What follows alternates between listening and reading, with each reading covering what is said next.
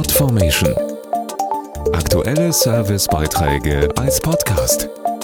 Regelmäßige Infos und Tipps aus den Bereichen Gesellschaft und Soziales.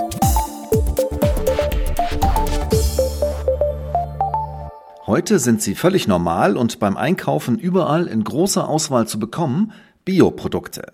Kaum noch vorstellbar, dass es eine Zeit gab, in der ökologische Landwirtschaft oder artgerechte Tierhaltung fast keine Rolle spielten. Genau das sollte sich vor 40 Jahren ändern.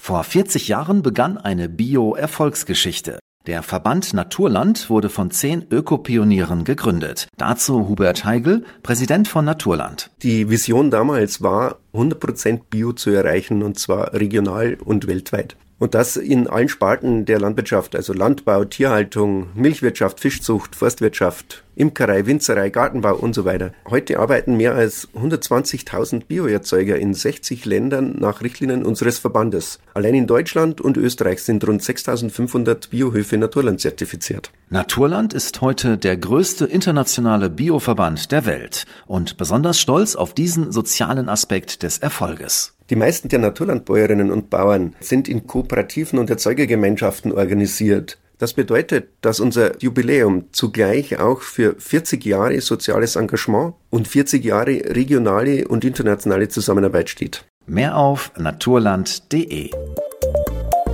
Podformation.de Aktuelle Servicebeiträge als Podcast.